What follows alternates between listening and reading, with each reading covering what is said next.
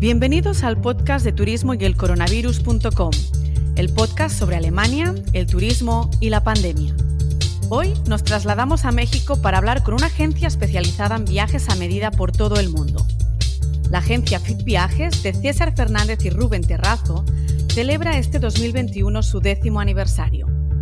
Para ellos, igual que para el resto de colegas del sector, la pandemia ha sido un trastorno.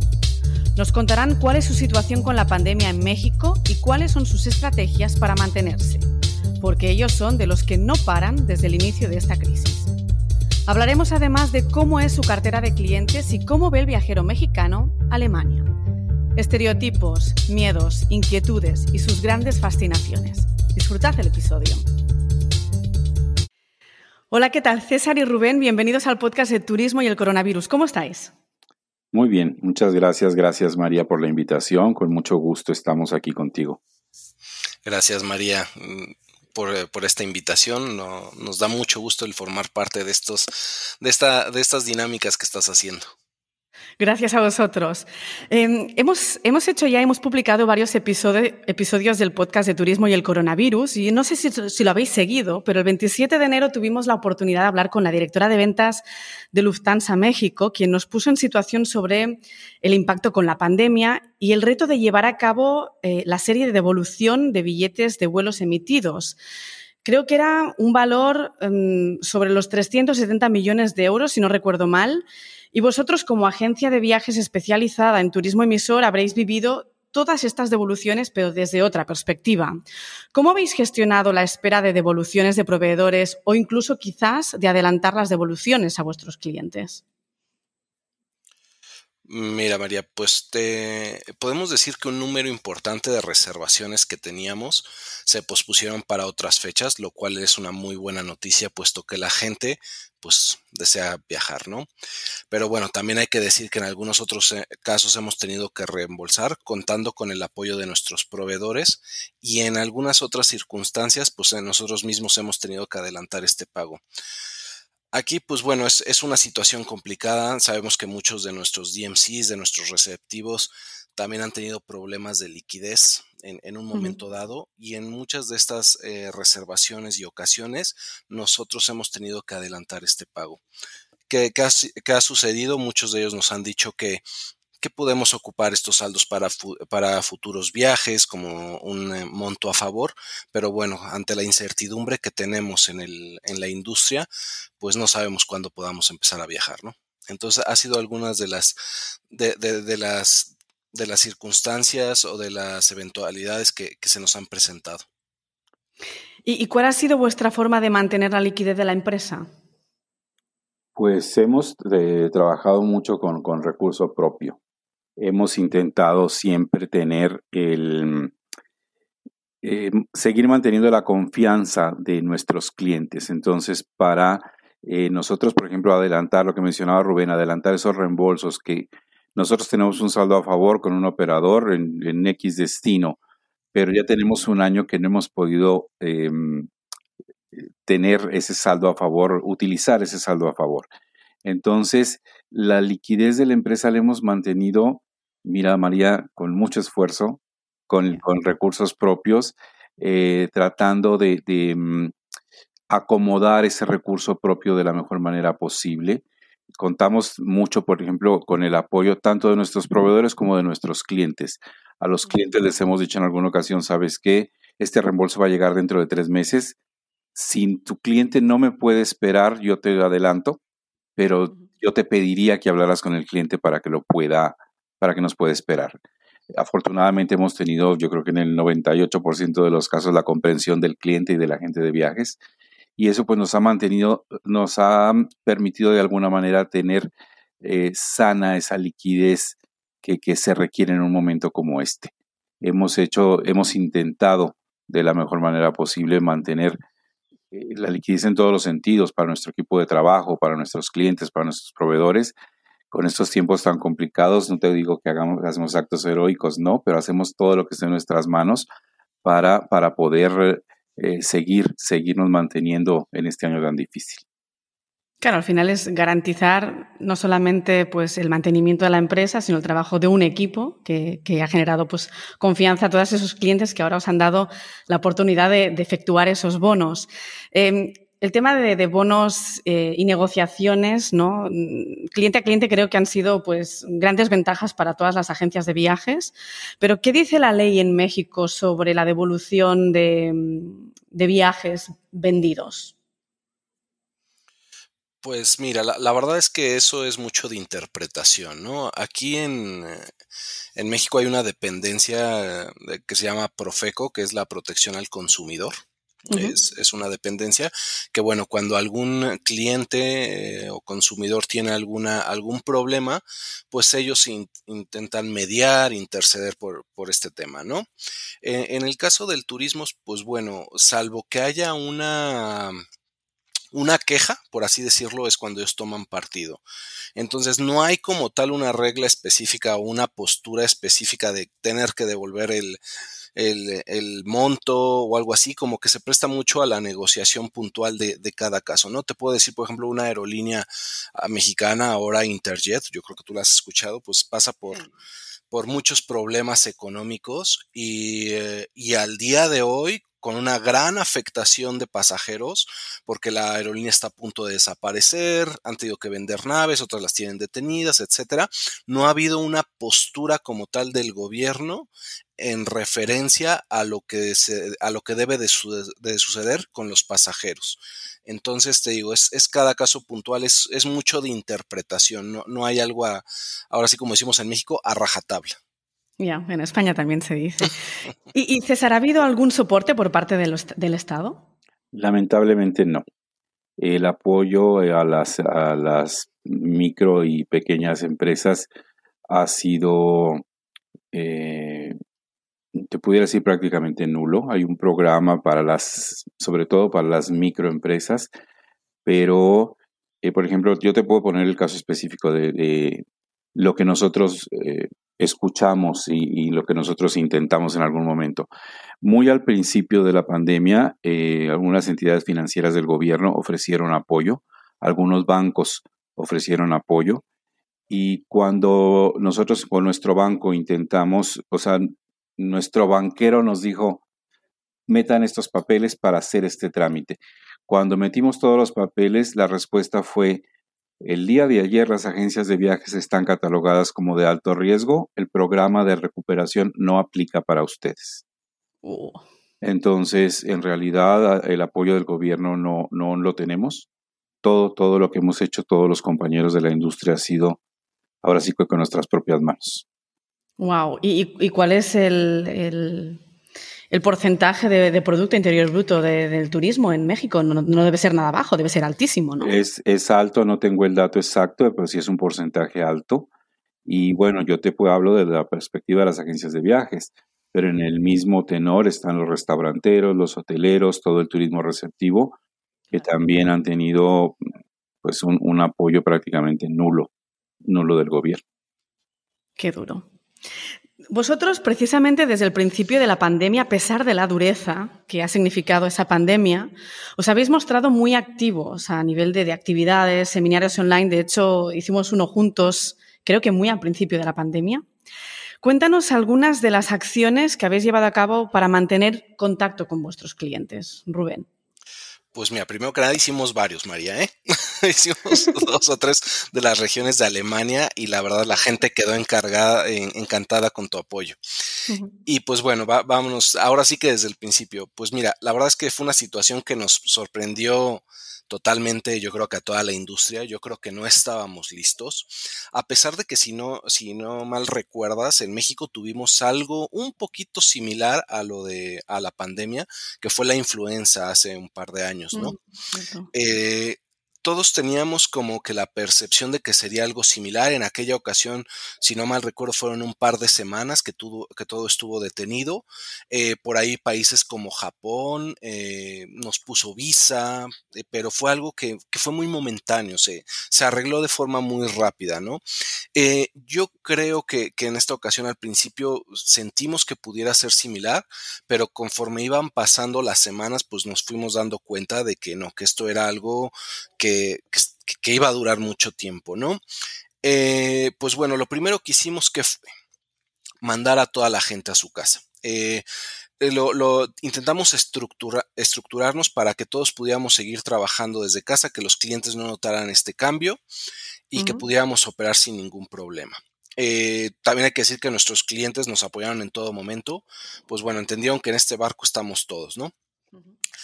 Posteriormente hicimos algunas dinámicas con nuestros DMCs, también este, tú nos apoyaste, no sé si recordabas, donde nos daban unas palabras, este, todo, eh, de, de, lo que sería, de lo que, de lo que sentimos, de que nos estaban esperando en diferentes destinos, etcétera. Esto para hacernos sentir un poco más unidos y solidarios y que todos estábamos en lo mismo, ¿no? Posteriormente hablamos con, personas de nuestro entorno, hicimos una pequeña dinámica donde este, nos decían a dónde les gustaría viajar un, eh, en un momento que todo esto pasara, también como para sentirnos juntos, ¿no? Eh, fue, un poco de lo, que, de lo que quisimos hacer. Y posteriormente, pues hicimos lo, que tú bien mencionas, los, los seminarios, empezamos a hacer dos a la semana desde que esto empezó. Y pues bueno, eh, sí, eh, muchos operadores, muchas empresas también lo hicieron, pero ¿cuáles fueron las razones por las que nosotros hicimos esto? Pues primero, era el desconocimiento que los agentes de viajes tienen sobre algunos destinos. Eso fue de, las primeras razones que, que vimos. Segunda, que los agentes de viajes puedan ver de primera mano lo, profesional que son nuestros DMCs, nuestros receptivos, y, que sus clientes van a estar en excelentes manos. Entonces, cuando te escuchan hablar a ti de Alemania con esa pasión con la que lo haces, con ese profesionalismo, pues yo creo que se quedan muy tranquilos de dejar a los clientes en tus manos. Posteriormente, pues bueno, eh, obviamente, pues seguir en la cabeza de nuestros clientes y decirles que aquí estamos para ellos, ¿no? A pesar de, los tiempos tan difíciles, pues seguimos estando para ellos. Y por último, pues mantenernos productivos y también eh, ahora sí que tener una mente sana, porque ha sido muy difícil, esto ha sido una batalla económica, de salud, mental, entonces yo creo que eh, en esta industria que se ha visto tan afectada, el sentirnos productivos, el sentir que estamos trabajando, el sentir que estamos todavía en el ruedo, yo creo que no ha tenido precio. Bueno, es que yo creo que no tenemos tampoco alternativa. Es, un poco para nuestra salud, como tú bien dices, Rubén, pero hay que mostrarse activo, cueste lo que cueste. Y eso creo que lo dijimos con César en uno de nuestros primeros seminarios, que, bueno, había que hacer cosas y, mantenerse activo. Mi, pregunta es, ¿los agentes a los que habéis ofrecido estos seminarios han estado siempre a pie del cañón? Es decir, ¿os han seguido o los habéis notado cansados en algunos seminarios, en algunas épocas?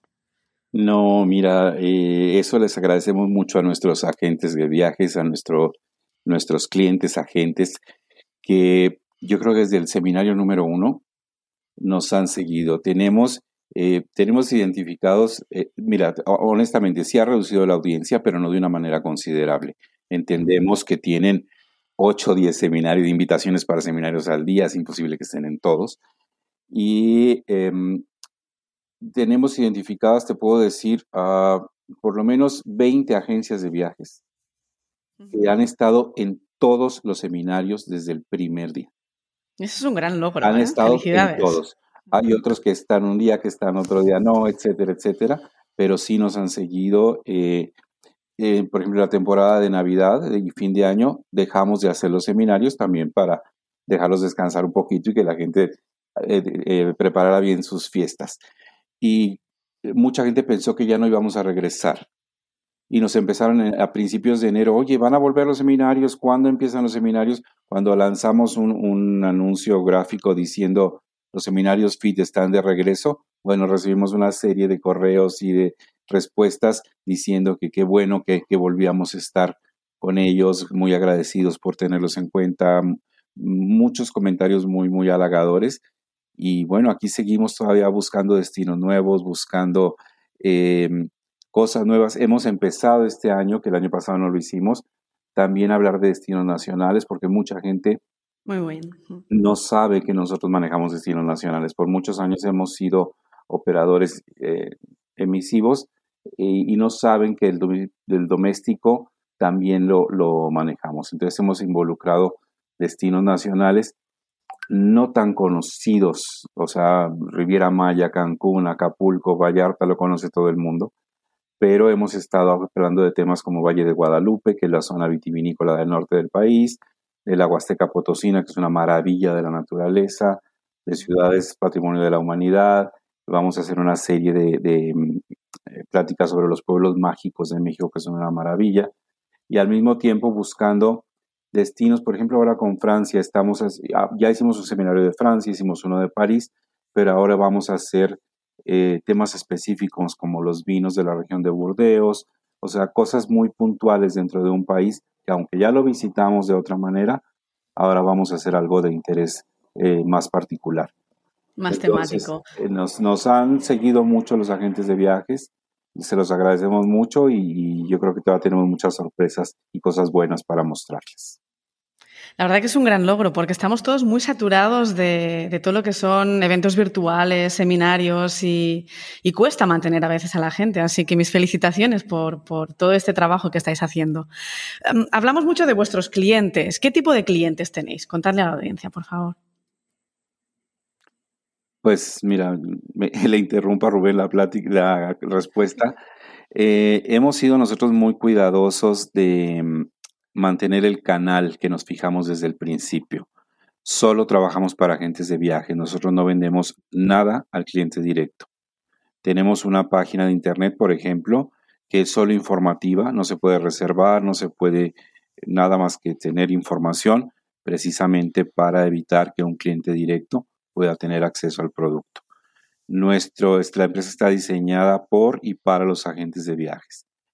Tenemos agentes de viajes prácticamente en todo el país, de muchas ciudades del interior del país y em, te pudiera decir desde agencias mm, pequeñitas hasta las agencias más importantes de México. Nos han, nos han favorecido desde un inicio con su confianza, con su preferencia, y bueno, nosotros seguimos eh, luchando para, para corresponder a esa confianza que, siempre nos han tenido. Perfecto. Eh, ¿Qué busca el cliente mexicano cuando viaja a Europa? Pues mira, hoy en día lo que busca el cliente mexicano, y bueno, yo creo que, que gran parte de los clientes del mundo pues son experiencias diferentes, ¿no? Podemos decir que los mexicanos ya han ido tres o cuatro veces a Europa, se han tomado fotos en los clásicos lugares de Europa, pero bien, ahora qué es lo que buscan? Algo diferente, algo más auténtico. Eh, ahora también hay que decir, el, acceso a la información que tiene la gente es impresionante, o sea, el pasajero sabe mucho más que tú sabe, sabe qué es lo que desea, sabe qué es lo que quiere hacer. Entonces, hay que decirlo, eh, el, cliente es mucho más exigente. Entonces, nosotros debemos estar mucho más preparados. ¿Qué es lo que buscan? Experiencias experiencias auténticas, eh, mezclarse más con la gente, mezclarse más con su entorno, ya no quieren ir al clásico restaurante para el turista, eh, quieren, quieren vivir la auténtica experiencia del país o de la ciudad. Pero por un lado, hablamos de que quieren, quieren esas experiencias y de hecho es una tendencia muy global, ¿no? Que la gente pues, quiere mezclarse con la gente, un producto más local, pero al mismo tiempo sigue habiendo este volumen de, en general, no solamente de mexicanos, sino igual de toda América Latina, diría, me atrevería a decir, que, que, cuando van a Europa visitan diferentes capitales o diferentes países al mismo tiempo. ¿Han visto un cambio en esta tendencia? Quizás más local todo o más en una región solamente? Pues eh, el, tema de Europa principalmente eh, es que la gente quiere aprovechar lo más posible. Digo, es un vuelo de 11, 12 horas, entonces la gente no va para estar cuatro días en Madrid. Es aprovechar el tiempo lo más que se pueda, son vacaciones que se planean prácticamente todo el año y si tengo 10 o 12 días, pues quiero conocer lo más posible.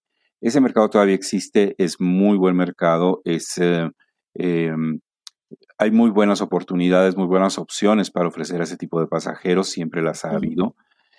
Y sí tratamos de que, primero de que el pasajero entienda de que esos viajes son solo una pincelada de Europa.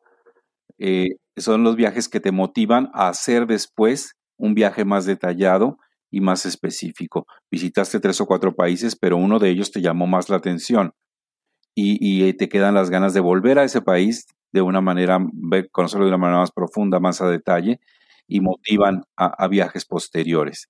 Pero ese mercado sigue existiendo y es un mercado también con, repito, con muy buenas eh, posibilidades de explorar, aunque sí la tendencia yo creo que va siendo hacer viajes tal vez más cortos, pero más a detalle para buscar las experiencias y, y, la, vivencia de un solo país en algún momento dado. Es, es, difícil todavía el cambio, yo creo que lo vamos a ver más adelante, porque sí, repito, es, es, es un, un, vuelo de 11 o 12 horas, es el, simplemente el boleto de avión, estamos hablando de que si no hay una oferta te cuesta mil dólares o cosas así. Entonces, para ir una semana a, Madrid, no, la gente quiere tener eh, lo más posible por su dinero y aprovechar de la mejor manera pues toda la belleza de Europa, ¿no? No pasa lo mismo, por ejemplo, con Sudamérica, que Sudamérica son destinos que sí son de un país. Ahí es muy difícil que, que la gente combine dos o tres países. Vamos una semana a Perú, vamos, lo más que se combina es Chile con Argentina o Argentina con Brasil, pero, pero no hay tanta combinación como, como ofrece las, como las posibilidades que ofrece Europa, ¿no? Bueno, también la sensación desde, desde América Latina es que Europa es súper pequeño. Cuando realmente uno se da cuenta, es otro tipo de países y luego vas a una ciudad como puede ser Berlín, que está repleta de historia y de, diferentes barrios, luego se dan cuenta de que sí, quizás son ciudades mucho más pequeñas, distancias mucho más cortas y, bueno, relativamente son muy accesibles todas las distancias europeas, pero son ciudades que ofrecen muchísimo y que se quedan cortas si las dejamos en dos días, en realidad. Así que bueno, es un poco el descubrimiento, quizás tú bien lo has definido como una pincelada. Tú te referías a pincelada, imagino, con todos estos productos clásicos, como pueden ser los circuitos por Europa, que de hecho en vuestra página web también los ofrecéis. Em, ¿Esos tour operadores os han dado alternativas ahora quizás de, con conceptos COVID, por ejemplo, pues con menos pasajeros en los autocares o realmente no tocáis ese producto? Sí, sí, sí tenemos ese producto y sí los operadores han, diseñado muchas nuevas eh, posibilidades para la época post-COVID. La principal es esa que mencionas. Eh, hay menos pasajeros en, un autobús. Eh, obviamente todas las medidas de higiene que fije cada uno de los países cuando esto empiece a operar. Pero sí, sí hay, hay muchas nuevas opciones. Por ejemplo, eh, el concepto de hacer un viaje semi-privado. El mismo itinerario que antes estaba cotizado para un bus de 50 o 60 personas, ahora lo están haciendo para 6, 8, 10 o 12 personas que pueden ser de una misma familia, pueden compartir, pero un servicio semi-privado muy exclusivo, manteniendo el mismo orden de un circuito grande. Eh, va el autobús con 20 o 30 o los pasajeros que se permitan después de esto, pero también va haciendo el mismo recorrido un transporte más pequeño con un número muy reducido de pasajeros, que también yo creo que esa va a ser una tendencia a la larga, buscar ese tipo de producto para la, gente que quiere hacer esos circuitos regulares, tomar esta opción que me parece también muy interesante y muy conveniente. Si cada uno de los operadores está buscando opciones, pues para, para cubrir estas nuevas necesidades que nos está dejando esta, este tiempo que estamos viviendo. Realmente eh, va a ser una tendencia del consumidor, ¿no? no solamente por el tema de seguridad, sino bueno, cómo vamos a empezar y cómo van a reaccionar los países post-COVID. ¿no? Necesitamos productos seguros con protocolos de higiene. Vamos ahora a seguir con el tema de, de Alemania y México. Es decir, ¿cómo ven Alemania los mexicanos? Eh, bueno, eh, yo creo que lo primero que viene a la mente de, un mexicano cuando se habla de Alemania, pues es la cultura, ¿no? Los museos. Berlín, pues se le cataloga como una de las ciudades de los museos. Entonces es un, es un país muy llamativo al mexicano en ese sentido, ¿no? Se le relaciona totalmente con cultura, con calidad de vida, totalmente, con el tema de, con muchos temas intelectuales, ¿no? Principalmente. Ahí, y sumado un poco a lo que se platicaba anteriormente de que es un país que todavía se, se, busca combinar con, otros países de Europa, ¿no? ahora ya, ya hay más mexicanos que que viajen únicamente a, Alemania, pero normalmente se intenta que, que que lo combinen con algunos otros países. Ahora hay mexicanos que les ha gustado mucho, eh, ya sabes, la, renta de auto y, manejar por Alemania, eh, también el tema de la selva negra, por ejemplo, meterse, meterse un poquito más en la, cultura alemana de lo que hablábamos, ¿no? Pero sí, yo, yo creo que lo, primero que busca el mexicano en Europa es el tema intelectual, aparte de que sabe que es un destino muy seguro. Entonces, eso también le gusta mucho, ¿no? Sí, la verdad que la experiencia que tenemos con, con viajeros mexicanos es es el, adoran esa libertad ¿no? de poder andar por la calle cuando casi no hay luz, pero es todo súper seguro y bueno, incluso casi que tenemos las ventanas abiertas y no pasa nada, ¿no? Estamos la mar de tranquilos. Eso es algo que les sorprende, ah, pero que nosotros estamos muy acostumbrados, es cierto. Sabes em, también, sabes, perdón que te interrumpa, sabes también que, pasa mucho con el mexicano respecto a Alemania, eh, que por muchos años eh, hablo de la generalidad, teníamos un desconocimiento del país en razón, en razón del turismo. Había mucha gente que había viajado mucho a Europa y el vuelo de Lufthansa México-Frankfurt, bueno, ya que estoy ahí me voy a quedar un par de noches, pero no era un destino en sí, no era eh, el destino principal del viaje. Voy a aprovechar que vuelo con Lufthansa y ahí me quedo un par de noches. Y eh, yo creo que la gente, el mexicano empezó a descubrir que Alemania era mucho más que Frankfurt, Berlín y Múnich. Empezó a descubrir que había muchísimas otras cosas, empezó a descubrir la historia, los pequeños pueblos, la naturaleza, independientemente de lo que comentaba Rubén, del orden, la seguridad, eh, el nivel de vida, etcétera, todo eso que, lo conocemos. Pero eh, en cuanto al turismo, la gente empezó a descubrir Alemania de otra manera, empezó a descubrir la, la comida, empezó simplemente el Oktoberfest que siempre ha existido. Eh, de pronto el, mexicano masivamente empezó a hablar de ese tema y empezó a eh, la curiosidad de ir a vivir la experiencia. Entonces yo creo que lo ha ido descubriendo poco a poco y, ya no nada más es em, eh, la idea que tenemos de Alemania como país y de los alemanes como un pueblo, sino que ya empezó el mexicano a descubrir toda la historia de la naturaleza y todo lo que puede hacer en Alemania. Y, tú preguntabas, la pregunta era, ¿qué se le viene a la mente de un mexicano cuando piensa en Alemania? Yo creo que ya se le vienen muchísimas cosas, porque ya se habla de muchísimas ciudades, se habla de muchísimos monumentos, de, te repito, naturaleza, gastronomía, historia, los castillos, etcétera. Entonces ya yo creo que esa mente, esa, eh, mente del mexicano ya piensa en muchas cosas cuando escucha Alemania. ¿Y, qué esperan exactamente del destino? Eh, esperan, yo creo que es un destino que sorprende. Yo creo que esperan lo que vemos en las fotos, por decirlo de algún modo, pero cuando llegan allá sorprende demasiado. Eh, yo creo que ese es el gran atractivo que tiene ahorita, que lo que esperamos es justo la pequeña línea que sabemos, pero que cuando llegamos es, mucho más que esa línea. O sea, la, sorpresa de, que es mucho más de lo que nosotros teníamos, yo creo que cumple mucho las expectativas del viajero. Lo que espera, pudiera parafrasear lo que acabo de decir antes, espera historia, espera cultura, espera naturaleza, espera gastronomía, pero todo eso, cuando lo vives, es mucho más grande de como te lo imaginaste. Esa es la intención también, ¿no? Cuando uno vende viajes. Eh, ¿Cuáles son las rutas o las ciudades que os demandan más? Hablando de Alemania. Sí. Eh, yo creo que, Las Palmas se las siguen llevando Berlín, Múnich en, primer lugar. Berlín yo creo que es, una, es una ciudad muy, muy atractiva, no solo para los mexicanos, para todo el mundo. Tiene todo, es, es una ciudad muy viva, muy de vanguardia, con, mucho movimiento, le puede gustar maravillosamente bien a un joven, como a un adulto, como a la familia con niños, o sea, tiene de todo.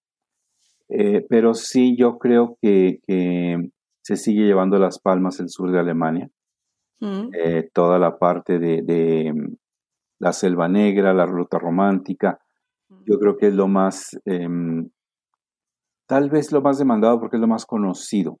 Exactamente, así es. Hay, combinaciones que se han hecho muy interesantes de, esa zona con otras partes de Alemania y simplemente combinar toda la parte de Alsacia con, la parte de, del sur de Alemania es, un viaje maravilloso.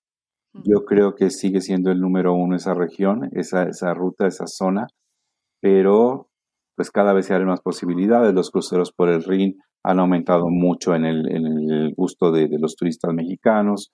Eh, los pequeños pueblos, Rotemburgo, toda esa parte, él también les gusta mucho porque son cosas muy diferentes al resto de Europa. ¿Y cuál es la gran desventaja para viajar a Alemania? ¿O no hay desventajas? Me, sigo con la respuesta. Eh, la gran desventaja, mm, pues yo no le llamaría desventaja ni competencia tampoco. Lo que pasa es que está rodeado de países tan interesantes, tan bellos también, que no quisiera llamarle competencia, pero sí el, te puede, un país cercano te puede como quitar el foco central que tienes en Alemania. Por ejemplo, te pongo un ejemplo, la, mm, eh, Polonia es un país que se abrió al turismo también recientemente, digo que se abrió en el interés de la gente mucho, mucho más en los últimos años. Y de pronto hay gente que, que, tenía intención de viajar a Alemania y que dice, no, o sea, tengo una semana para Polonia y una semana para Alemania, no, mejor déjame 10 días en Polonia y quítale a Alemania dos. Entonces, eh, como que yo creo que el, entorno que tiene Alemania de pronto ahí te puede quitar el foco de, de atención que está fijando un cliente. Bueno, al final son modas también, ¿no crees, Rubén? También hay que decir, eh, cuando mencionan de los países que están alrededor de Alemania, pues bueno, sabemos que los número uno para el mexicano, los destinos top es España e Italia, ¿no? Aquí, ¿qué pasa también? Aquí también tenemos que hablar una cultura latina, ¿no? Eh, eh, siempre, y tú lo sabes, ¿no? Como española, el, mexicano siempre busca eso, ¿no? Se siente mayormente identificado. Aparte, históricamente hay muchos lazos que nos unen a España, obviamente. Entonces, siempre el mexicano, pues de los primeros destinos donde busca, pues es Italia y España, porque también una cosa muy importante, pues es el idioma, ¿no? Eh, mm. de, ahí ya es una facilidad que, tenemos con estos dos países y siempre el latino pues busca al latino, ¿no? Entonces también yo creo que tenemos ahí una gran hermandad con estos países y empezamos a dejar eh, países como Alemania, a lo mejor Países Bajos, lo que mencionaba también César de Polonia, los, los empiezan a dejar para un segundo viaje por Europa, ¿no? Yo realmente creo que es un poco la mezcla de todo, ¿no? Es decir, por un lado tenemos el tema del idioma, que es un plus, es muy, es muy cómodo poder comunicarse y entender a la gente cuando uno viaja.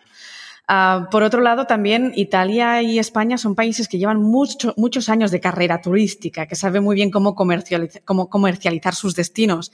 Alemania ha llegado tarde. El sur mm, sí que se ha adelantado, pero por ejemplo Berlín hasta que no llegó el Mundial, no realmente se abrió al turismo internacional, ¿no? Y, luego, bueno, todos, todos son modas, así que al final todo esto se va moviendo y como decíais antes, el, cliente está cada vez más informado, así que, bueno, va a ser algo volátil, ¿no? Que va a ir em, variando a lo largo de los años. ¿Qué queréis con este verano? ¿Habrá viajes a Europa este 2021? Silencio. Sabemos qué contestar. La palabra, Rubén.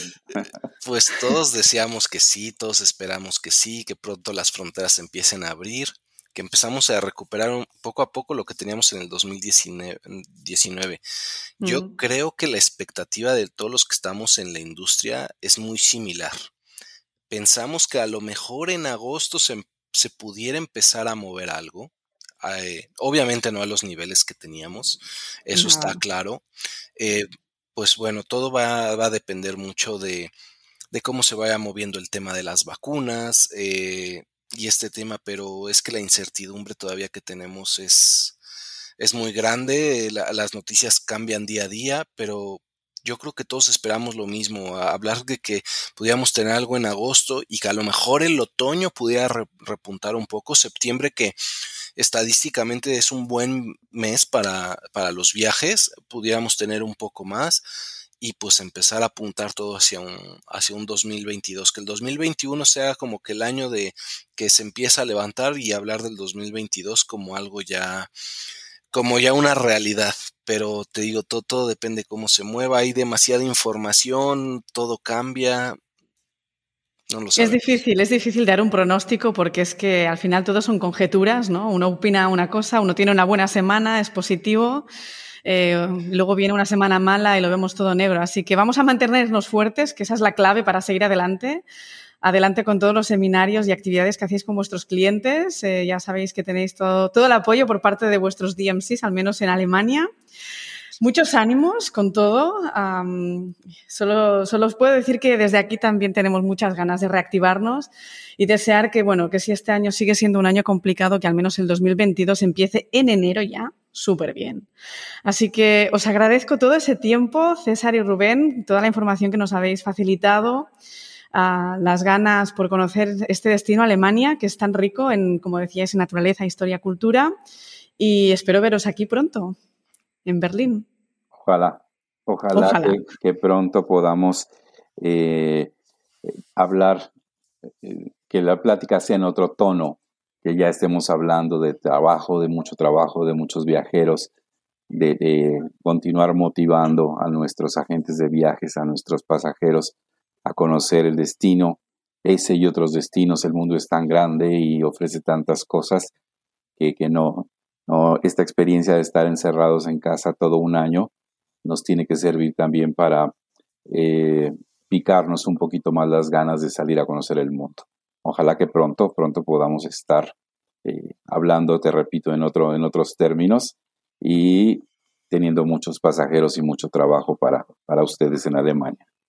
Genial. Tarde o pronto llegarán los viajes, así que nada, tenemos que aguantar con nuestra paciencia. Muchas gracias. Saludos a México. Gracias, María. Un gusto conversar contigo. Gracias, María. Gracias. Un abrazo. Espero que os haya gustado el episodio con César y Rubén. Cultura, museos, seguridad, historia, naturaleza. Estas son algunas de las excusas para visitar el destino de Alemania según el viajero mexicano. Otra buena excusa es disfrutar de las propiedades que Rocoforte Hotels tiene en Frankfurt, Múnich y Berlín. La próxima semana nos acompañará Amparo González, directora de ventas de la cadena hotelera Rocoforte Hotels para los mercados de España y América Latina. Hablaremos de la marca de Rocoforte Hotels y, por supuesto, de la pandemia en el sector hotelero. Os espero la próxima semana.